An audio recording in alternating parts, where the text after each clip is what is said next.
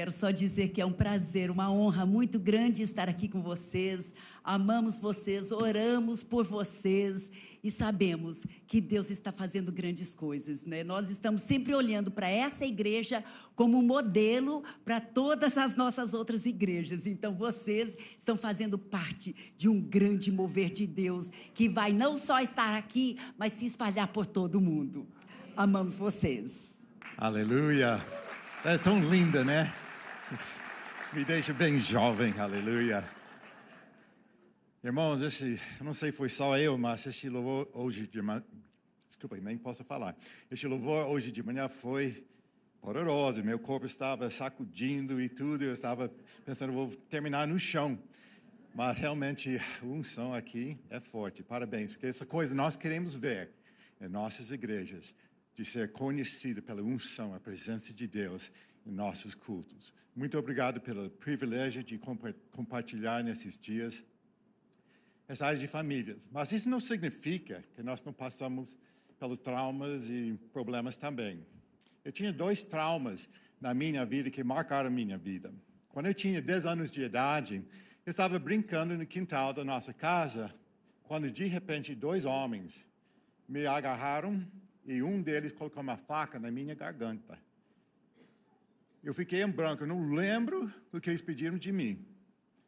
Mas a única coisa eu lembro, eles falaram: se você falar qualquer coisa para seu pai, nós vamos te matar. Eu não entendi isso naquela idade, mas no mundo espiritual gerou uma, uma barreira entre eu e meu pai na área de comunicação. Meu pai era o meu melhor amigo. Nós tínhamos tanto amor, tanta transparência até aquele momento. E eu lembro que daquele dia diante eu quis abrir o meu coração, muitas vezes não podia falar com meu pai. Meu pai era nosso pastor, também era pastor, e durante uma conferência, um acampamento de famílias, eu tinha 14 anos de idade e eu nunca tinha entregue minha vida para Jesus. Eu quis fazer essa decisão, mas eu quis fazer com meu pai, que eu sei que ele amaria essa coisa, pai com filho, fazendo essa decisão. Mas eu não podia falar com meu pai.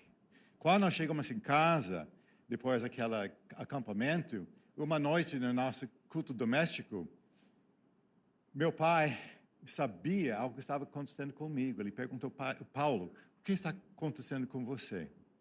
E com lágrimas descendo o meu rosto, eu fiquei calado. Não podia falar com ele. Finalmente, dois anos depois, nesse mesmo acampamento, eu falei, preciso entregar minha vida, preciso entregar minha vida. Então eu consegui, pela força do braço, sentei com meu pai, entreguei minha vida para Jesus. Eu nunca vou esquecer aquela noite, dia 20 de agosto de 1968. Aquela noite eu senti como aquele ave solto da gaiola. Meus pecados perdoados e tudo, quase nem dormi aquela noite. Uma coisa tão gostosa. Mas o diabo, no sentido, me roubou de dois anos de vida na abundância por causa dessa barreira que eu tinha com meu pai. O tempo passou, desculpa, o tempo passou, eu fui para a faculdade para formar, estudei, eu sou formado como engenheiro elétrico, e no primeiro ano da faculdade, entre os semestres, tinha uma folga, e eu voltei para casa, estava morando no dormitório lá na faculdade. E durante esse tempo, minha mãe estava no hospital fazendo saúde, exames de saúde. Então, quando eu cheguei em casa, durante aquela semana de folga, eu fui lá, visitei ela e tudo, mas sabendo coisas de, eu pensava de rotina, que eu vou gastar tempo com meus amigos, né? E eu lembro, foi uma terça-feira à noite, impressionante como esses dias ficam marcados na sua mente. Eu estava lá na casa do meu melhor amigo, quando de repente o telefone tocou, foi meu pai. Ele falou: Paulo, eu quero que você venha para o hospital agora. Não falou nada mais.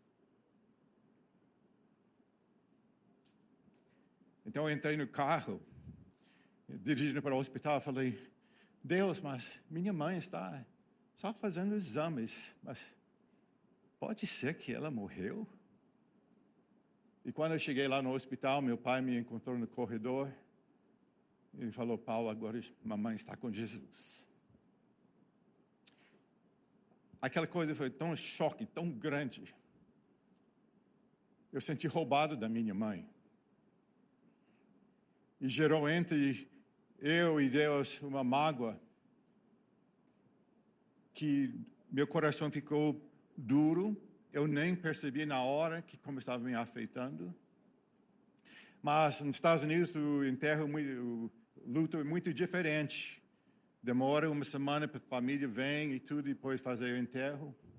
Aquelas semanas estava lá, pessoas falando para mim: Ah, sua mãe não está sofrendo mais, está em um lugar melhor. Eu nem sabia minha mãe estava sofrendo, não quis ouvir aquelas palavras. Então eu tinha aquele sorriso uh, amarelo, né? Sim, ela não está sofrendo mais. Nem chorei naquela semana. Voltei para a faculdade, os anos passaram, me formei como engenheiro elétrico, e quando eu fui para a empresa, entrar na empresa, eles fizeram, fizeram uh, uma referência, fizeram exames de saúde para uh, ter uma referência entrando na empresa. E depois eu fiz os exames, o médico me chamou de volta e falou, Paulo, um dos exames estava fora dos limites. Então nós queremos repetir, saber se foi um erro ou realmente você tem problema. Eles fizeram o exame de novo e essa vez entramos no, no mas no lado alto. E esse exame foi de bilirrubina, que é a função do fígado.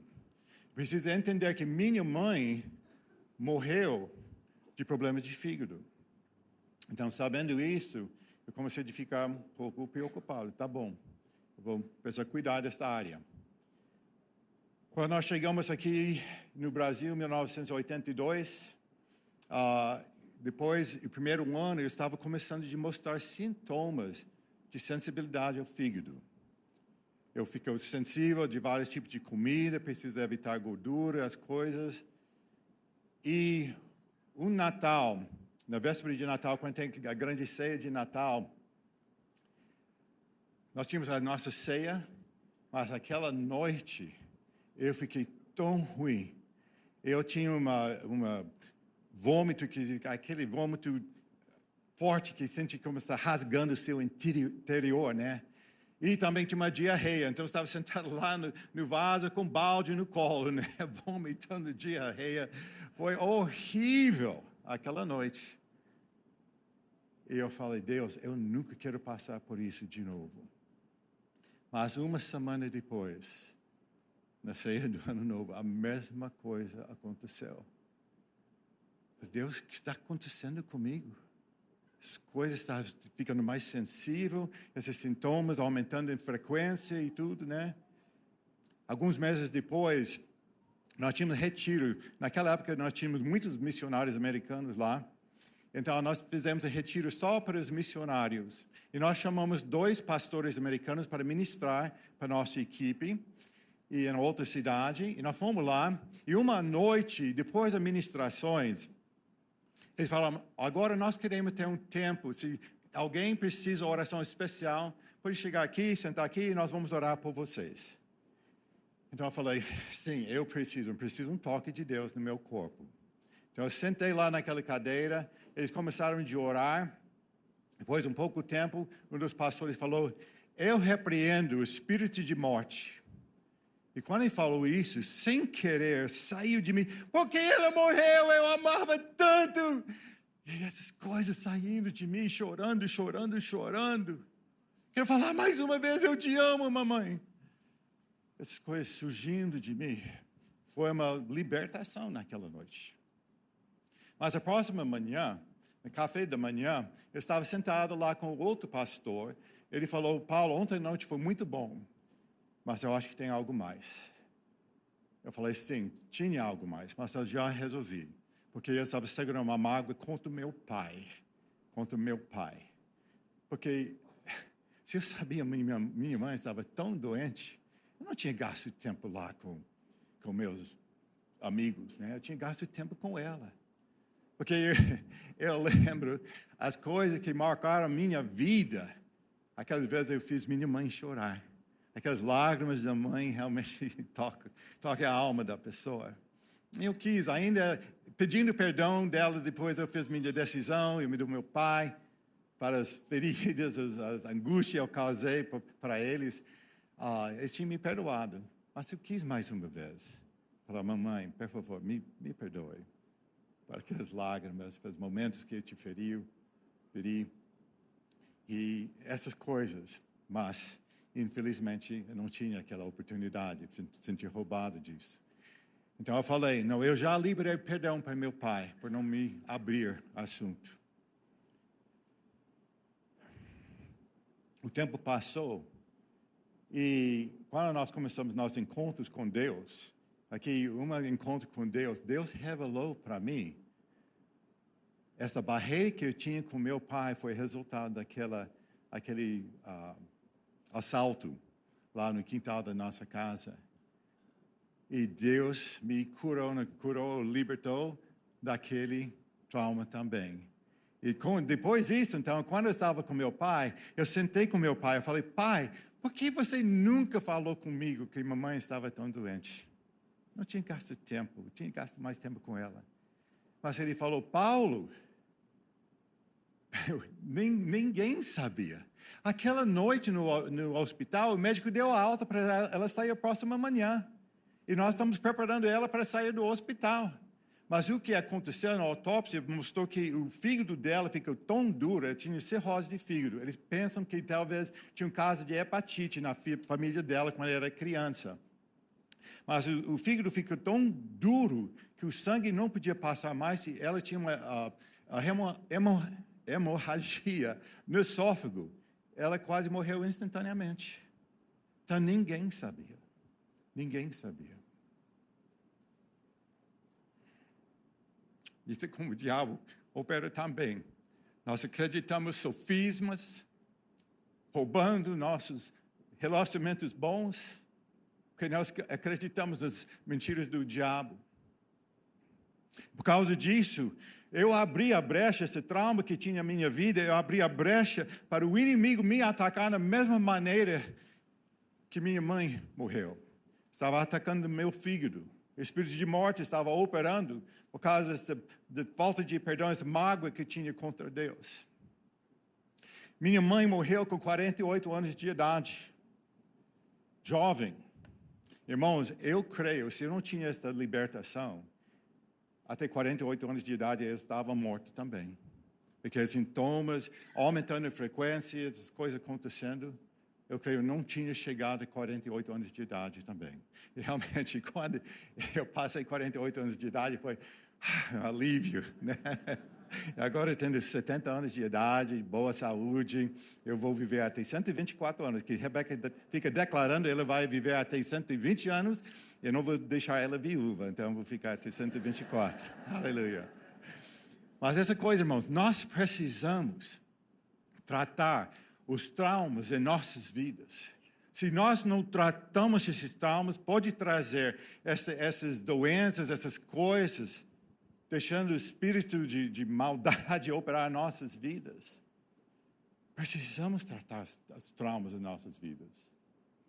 E eu sei, aqui no Brasil tem uma estatística muito forte, que mais ou menos um terço dos certidões de nascimento não tem nome do pai. Mais ou menos um terço. Então, eu sei, tem pessoas aqui que têm esse trauma na sua vida. Não tinha pai presente, ou talvez por causa de divórcio ou separação, não tinha pai presente.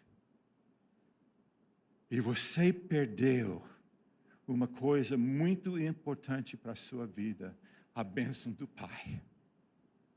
Porque o Pai, nosso Pai Celestial, ordenou que nós, como pais, abençoar nossos filhos.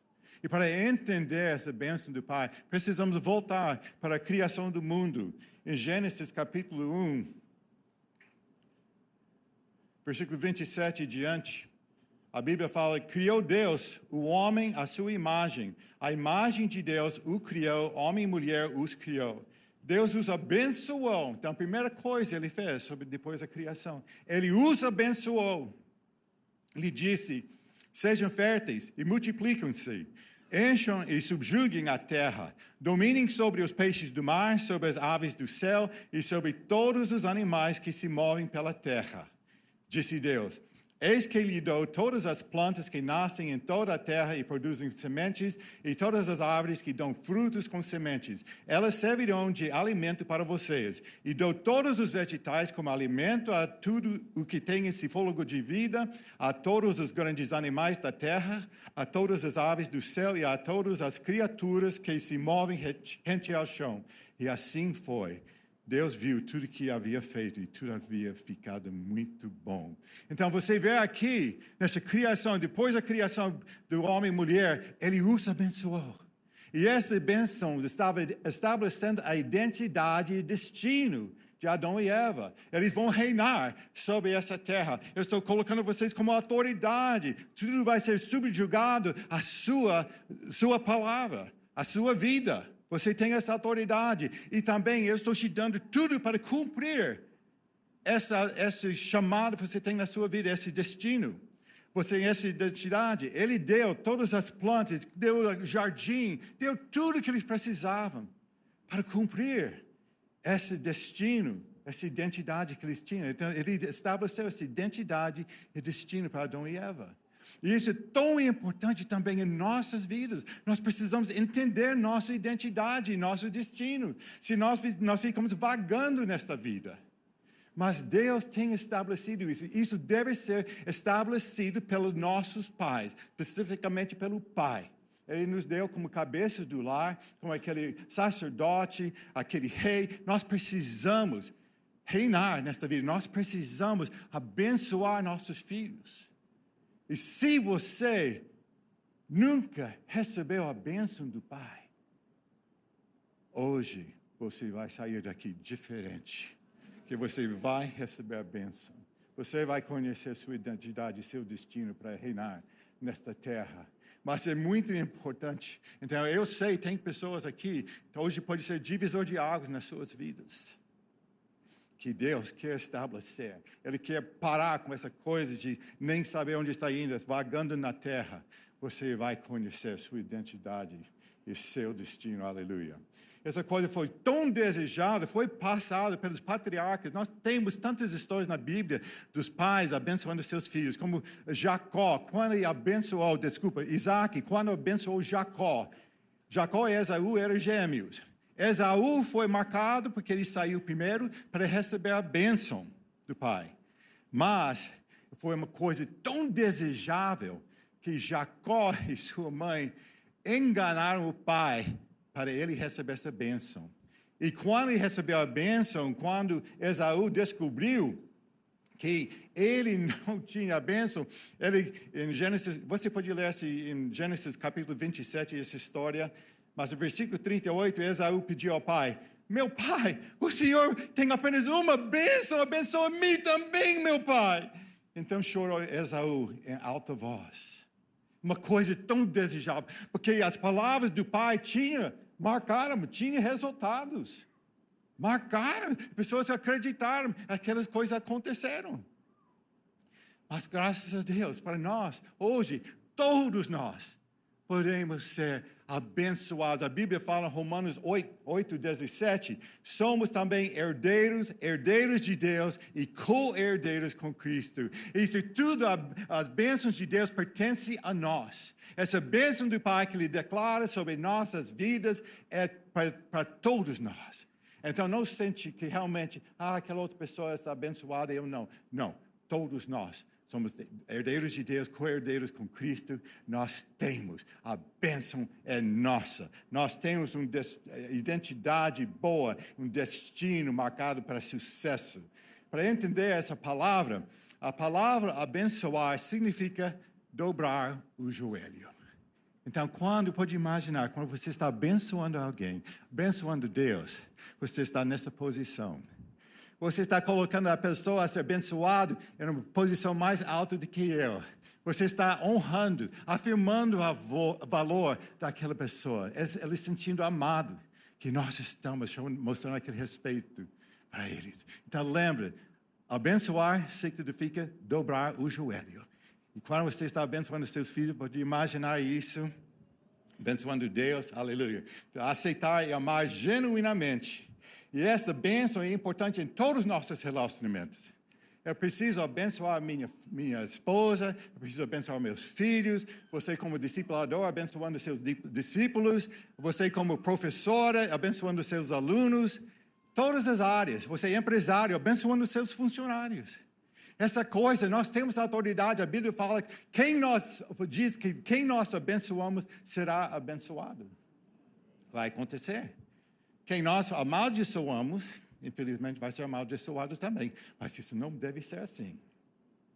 Nossa boca precisa ser fonte de bênção. Então, vamos falar um pouco sobre essa bênção. Elementos dessa bênção. O primeiro elemento da bênção é o toque significativo. Jesus modulou isso. Lembra que a história quando ele abençoou as crianças? As crianças vieram para ele e os discípulos, não, não, não, deixa o mestre, vocês não são tão importantes. Mas Jesus falou, não, deixa as crianças chegarem a mim. Mas ele não simplesmente falou, seja abençoado, filho, seja abençoado, seja abençoado. Não. A Bíblia fala em Marcos, capítulo 10, versículo 16. Em seguida, tomou as crianças nos braços, impôs-lhes as mãos e as abençoou. Aleluia. Ele tirou o tempo de colocar no colo dele, de abraçar, passar a mão, pôs a mão sobre elas, esses, esses filhos. É muito importante a de toque. Você lembra a história em, em Mateus 8, versículos 2 e 3, falando sobre o leproso que veio para Jesus. O leproso, aproximando-se, adorou-o de joelhos e disse: Senhor, se quiseres, pode purificar-me. Jesus estendeu a mão, tocou nele e disse: Quero, seja purificado. Imediatamente ele foi purificado da lepra. Este homem precisava, quando chegando perto de pessoas, precisa gritar: impuro, impuro, impuro, para pessoas se afastem dele. Ele está clamando: Jesus, Jesus, se quiser, você pode me purificar, pode me curar. Vocês Pode ser, sim. Mas Jesus não falou, seja curado em meu nome. não. Ele foi lá por tocar ele. Pode imaginar como esse lepra pensava: o que ele está fazendo? Ele, está, ele vai me tocar? Esse pus, essa pele caindo, e tudo vai me tocar. E estende a mão e toca. Aquele braço toca nele. Ele sentindo tão amado, tão aceito ele foi curado. Aquele toque significativo faz tanta diferença. Nós abraçando as pessoas, tocando, dando aquele beijo. É parte da cura, de libertação de pessoas. E sentir amados. Toque significativo. Outro elemento da bênção é palavras faladas. A Bíblia fala em Tiago, capítulo 3, versículo 5: Semelhantemente, a língua é um pequeno órgão do corpo, mas se vangloria de grandes coisas. Vejam como o grande bosque é incendiado por uma simples fagulha. Assim também a língua é um fogo, é um mundo de iniquidade colocada entre os membros do nosso corpo, contamina a pessoa por inteiro, incendeia todo o curso de sua vida, sendo ela mesma incendiada pelo inferno. Olha, gente. Versículo 10: Da mesma boca procedem bênção e maldição. Meus irmãos, não pode ser assim. Provérbios 18, 21 fala: A morte e a vida estão no poder da língua o que bem a utiliza come do seu fruto. Então, essas coisas, palavras que nós temos para abençoar são tão importantes. Elas são sementes plantadas e vão reproduzir em espécies. Se nós estamos abençoando alguém, vai reproduzir. E também a Bíblia fala em, em Provérbios que realmente nós vamos comer o fruto das nossas palavras. Então, se nós estamos abençoando pessoas, nós vamos comer isso também, nós vamos ser abençoados. Mas se nós estamos fofocando, maldiçoando, falando mal das pessoas, você vai comer deste fruto também. Pessoas vão fofocar sobre você, falar coisas mal de você, e você surpresa, eu não sou assim não. Mas você está fazendo, está semeando, vai colher essas coisas. Então essas palavras são muito importantes na bênção. É importante nosso dia a dia de afirmar as, os valores uh, das pessoas. Porque eu falando todo dia, eu te amo, Rebeca, você não tem igual, eu te amo tanto de todo o meu coração. Pais abraçando seus filhos e falando, eu te amo. Eu lembro quando Rebeca e eu, estava em casa abraçando. Ah, as crianças estão correndo lá e agarrando nossas pernas também. Eles gostam de ver aquela segurança que, que gera quando mamãe e papai amam um ao outro, mostra aquele carinho. E também eles chegam lá se abraçando e tudo, né? A coisa que gera segurança em nossos filhos é tão importante. De novo, em todos os relacionamentos, você com seus discípulos, né, te mostrando, mostrando, mostrando aquele toque também. Eu lembro o toque e também as palavras, além do toque, essas palavras, você é especial. Eu lembro o exemplo do pastor Júnior da nossa igreja de Barueri. Ele estava lá à frente, ministrando, chamando as crianças para ir para as aulas deles. E ele chamou um menino que estava bagunçando. Ei, meu filho, vem cá. Ele olhou para o pastor Júnior. Filho, meus pais me chamam peste em casa. Ai, ai, ai. Nós rimos, mas olha a identidade os pais estavam estabelecendo para o seu filho. Você é peste. Seu, você é peste. Nossas sementes, nossas palavras vão reproduzir, fruto. O psicólogo americano James Dobson faz a pergunta: quando é que um menino se torna um homem? Quando é que o menino se torna um homem? É quando ele começa a ter barba, ou idade certa, maturidade certa. Quando é que o menino se torna um homem? Ele falou: a resposta certa é quando o pai dizer, filho, você é homem. Uau, esse é muito poderoso. Filho, você é homem. Eu lembro, criança, recebendo o pai, estava preparando para viajar tinha um filho, tinha irmãs dela e a mãe. O pai chamou o filho: Filho, papai vai viajar agora. Então você é o homem da casa. Então cuida bem da sua mãe e dos seus suas irmãs. Com o peito para fora: Sim, pai, pode confiar em mim. Pode confiar em mim. Nós assumimos aquela identidade que está falada sobre nós. Precisamos usar cuidado com a nossa boca. Aqui no Brasil, para aqueles aniversários de 15 anos, né? Aquela moça está esperando para aquele, aquele dia, sonhando, comprando vestido e tudo, preparando grande festa. Chega aquela noite e lá o pai está com a filha, tudo bem vestido e tudo, e ele está lá com sua filha, mostrando para a sociedade, no sentido, declarando: minha filha não é mais menina, ela é mulher, né?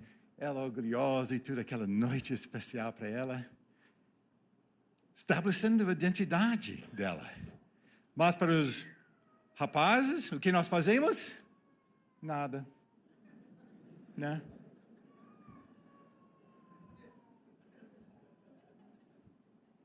Essa é a razão que nós precisamos nos esforçar para os rapazes, para nossos filhos.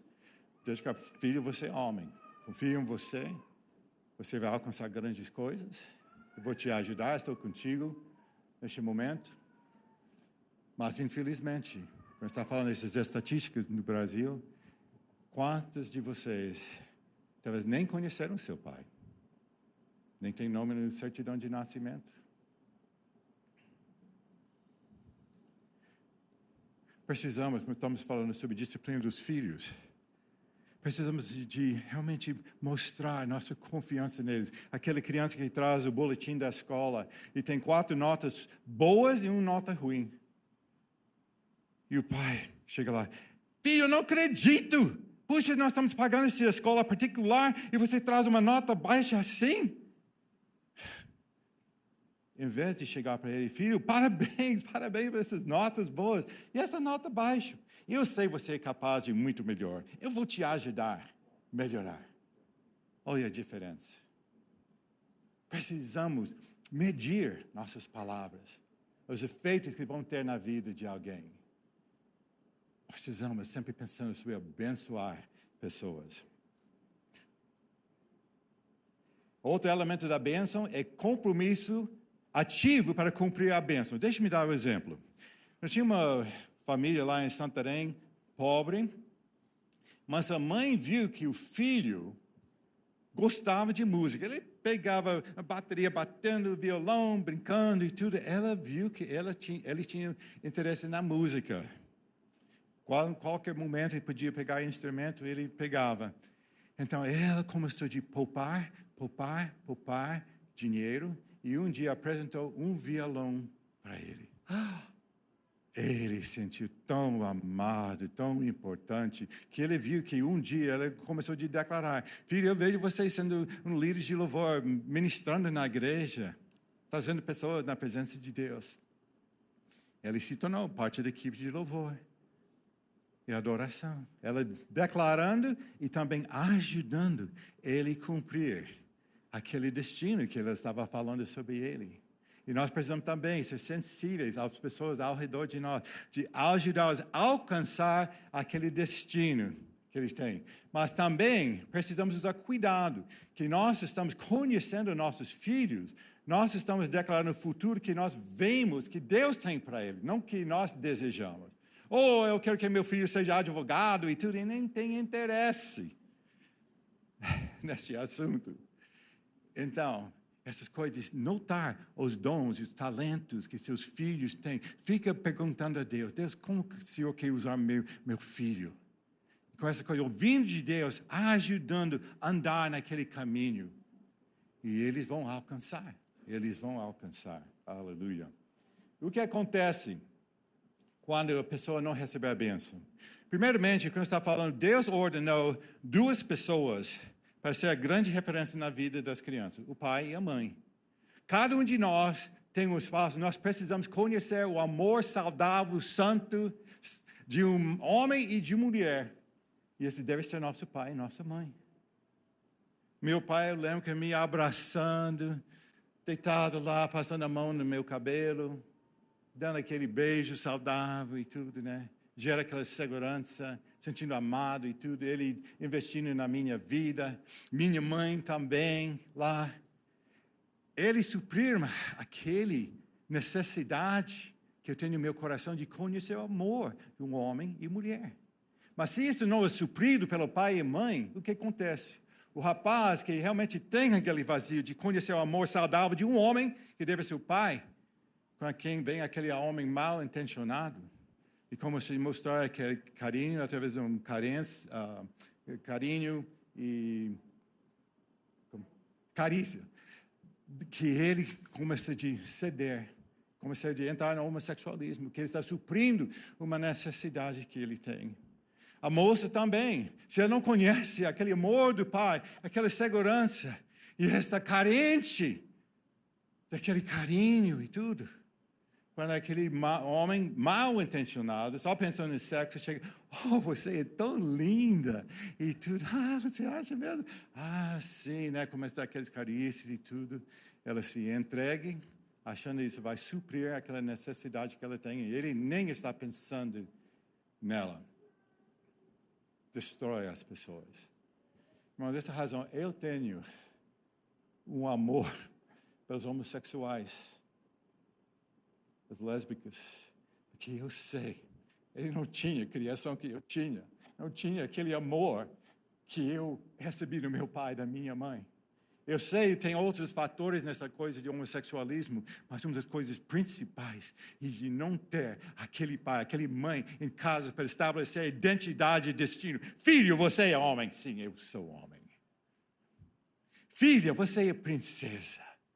Você não vive pelo padrão do mundo. Deus tem alguém especial para você. Então eu sinto, podia voltar em, em tempo, eu gosto de ser mais como pai para vários meninos, meninas. Ajudar a estabelecer aquela identidade e destino. Então, se você está sofrendo essa área de, de atração para o mesmo sexo, Deus quer te tocar, Ele quer ser aquele paizão, Ele vai suprir aquela carência que você tem. E nós queremos também ser aquelas pessoas que estão falando nas suas vidas, a sua identidade, seu destino. Também essa área de sedução, que você está precisando essa carência preenchida na sua vida. Tem pessoas também que quando você começa a mostrar, eles não recebem do pai, da mãe, eles ficam com o sanguessuga só lá, sempre querendo falar contigo, sugando o seu tempo. Outras pessoas entram em isolação, foi tão feridas pelas pessoas, eles nem querem entrar em qualquer relacionamento, eles tão, têm medo de sofrer mais, então nem vou entrar nesse relacionamento. Talvez eu vou falar alguma coisa boba, isso é rejeitado, eu não quero rejeição mais. Então, as pessoas entram em isolação. Ele tem insegurança, aquele medo, ansiedade, depressão, aquela autoimagem baixa, porque é impossível, para eles é impossível cumprir as expectativas dos outros. E também isso acontece muitas vezes no divórcio e separação. As crianças muitas vezes sentem que eles são culpados. E gera esta angústia no coração deles. Como eu posso receber a bênção? Como eu posso receber a bênção? Primeiramente, a coisa mais principal é liberar perdão. Como essa coisa, eu estava segurando essa coisa contra o meu pai, me roubando de bênção, pensando que ele estava fazendo coisa contra mim. E você talvez nunca conheceu seu pai, você faltou essas bênçãos, e talvez tem lá dentro de você, tem uma mágoa.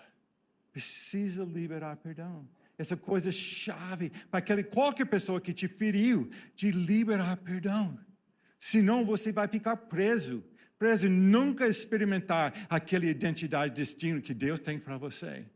Porque nós sabemos, nossa luta não é contra carne e sangue, mas contra principados, potestades, dominadores do mal, lugares celestiais. Nossa luta não é contra pessoas, mas o diabo usa pessoas para tentar de nos destruir.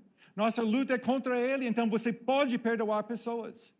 Porque não é eles, é os poderes trabalhando, trabalhando através deles para tentar te destruir. E se nós não perdoamos pessoas, a Bíblia fala que ele não vai nos perdoar. Eu não sei como vai conseguir o céu se não está perdoado. Nós não, vamos colocar nosso destino eterno em julgo, jogo por causa de falta de perdão. Vamos liberar perdão. E outra coisa, a Bíblia fala em João 8, 32, e conhecerão a verdade, e a verdade os libertará. Aleluia. Você precisa conhecer a verdade da Bíblia, que fala sobre nossa identidade, fala sobre nosso destino. Fala coisas como você é escolhido, raça santa, Filho de Deus, santificado, justificado. Meu nome está escrito na palma da mão de Deus. Deus lá, olha, meu filho Paulo, minha filha Rebeca. Ah, especial. Esse tipo de coisa, precisa conhecer o que a Bíblia fala. Você vai entrar outra dimensão de liberdade, de identidade, de destino. O que eu vou fazer agora? Eu quero ter a oportunidade para vocês liberar perdão para aquele pai, aquela mãe, ou outra pessoa que te feriu, reconhecendo que seu, conhecendo que seu, sua luta não é contra pessoas. Você vai fazer a escolha de liberar perdão. E o que eu vou fazer? Eu vou tomar o lugar do seu pai. E eu vou pedir perdão para várias coisas, dando a oportunidade para você, talvez, relembrar aquele momento também e liberar perdão. Liberar perdão. Depois, eu vou anular todas as maldições levantadas contra você. E depois eu vou declarar a bênção do Pai sobre sua vida. O que a Bíblia fala sobre você. E você vai tomar posse. E hoje você vai sair daqui diferente. Aleluia. Sua vida vai ser diferente. Eu quero falar para os pais aqui. Se você nunca abençoou sua família, você reconhece que você liberou palavras de maldição sobre sua família, seria bom chamar sua família e falar: gente, por favor, me perdoe me perdoe. Eu aprendi hoje a importância da bênção. Eu quero te abençoar. Eu declaro, declaro o melhor de Deus sobre suas vidas. E seja aquela pessoa ativa, ajudando Deus a cumprir aquele chamado, aquele destino que eles têm. A Bíblia fala que quando nós nos humilhamos, Ele vai nos exaltar. Ele dá graça. E quando nós, homens, muitas vezes nós temos mais dificuldade em nos humilhar e pedir perdão mas Deus vai te honrar, você vai ver uma diferença na sua família. E também precisa perdoar seu pai, muitas vezes que seus pais nem sabiam essa importância da bênção, como Rebeca e eu, nós fomos criados em lares cristãos, nós vivemos embaixo da bênção e tudo. Então, essa é a razão, nossas vidas são tão bem sucedidas, eu, eu creio que fez uma grande mudança em nossas vidas. Mas, como está falando, eu tinha esses traumas, você tem trauma nas suas vidas, precisa tratar. Hoje de manhã você vai tratar para não ter nenhum impedimento para você alcançar sua identidade e seu destino. Vamos ficar em pé neste momento. Depois eu declaro a bênção do Pai. Isso vai terminar o nosso culto hoje. Mas o que eu vou pedir? Eu vou pedir para o staff aqui, os pastores, o staff, chegar aqui na frente com seus, uh, suas marido e esposa aqui, se, casados. E se você nunca conheceu,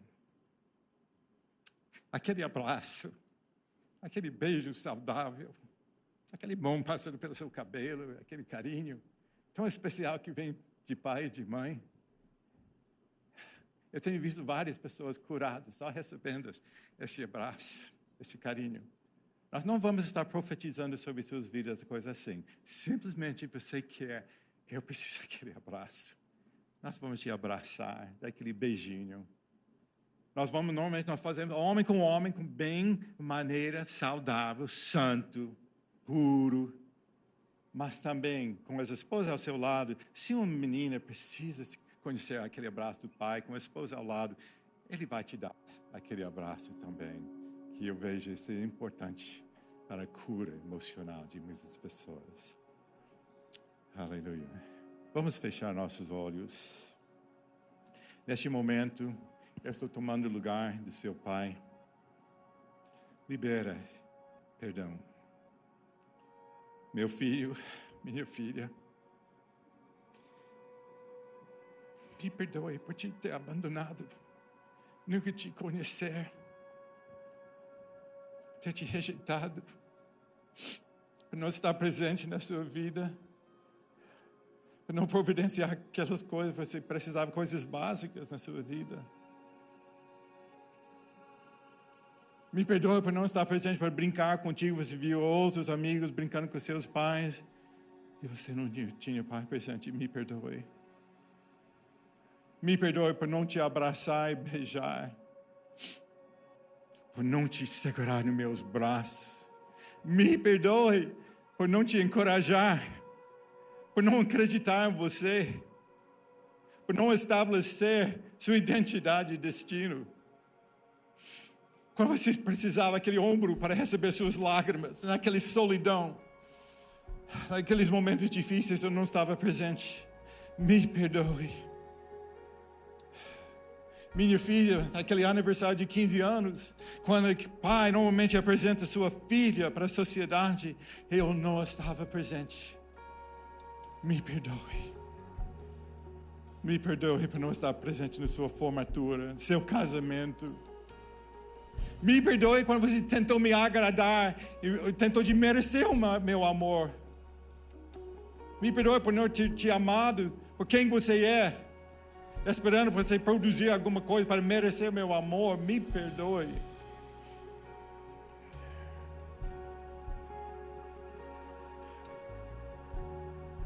Me perdoe.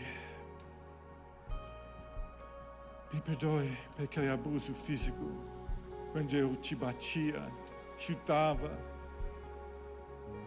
Oh, filho, filho, me perdoe. Me perdoe por aquele abuso emocional quando te desprezava, que te humilhei na frente dos seus amigos. Me perdoe. Talvez a coisa mais difícil. Me perdoe pelo aquele abuso sexual.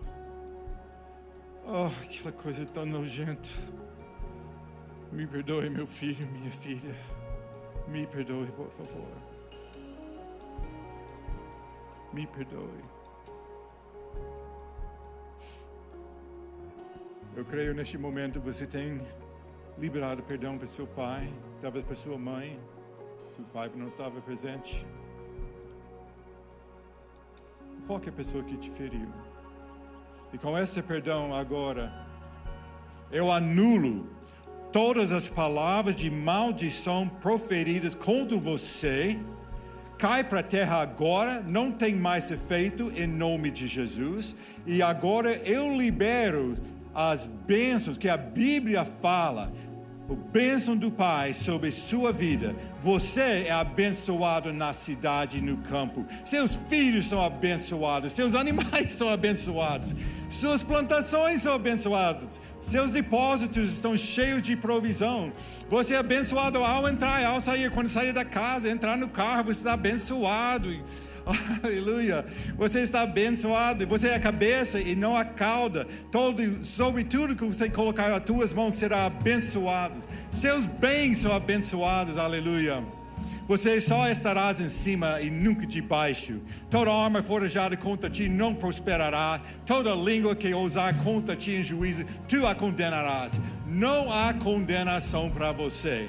Você é filho de Deus e também herdeiro e co-herdeiros com Cristo. Todas as coisas cooperam para seu bem.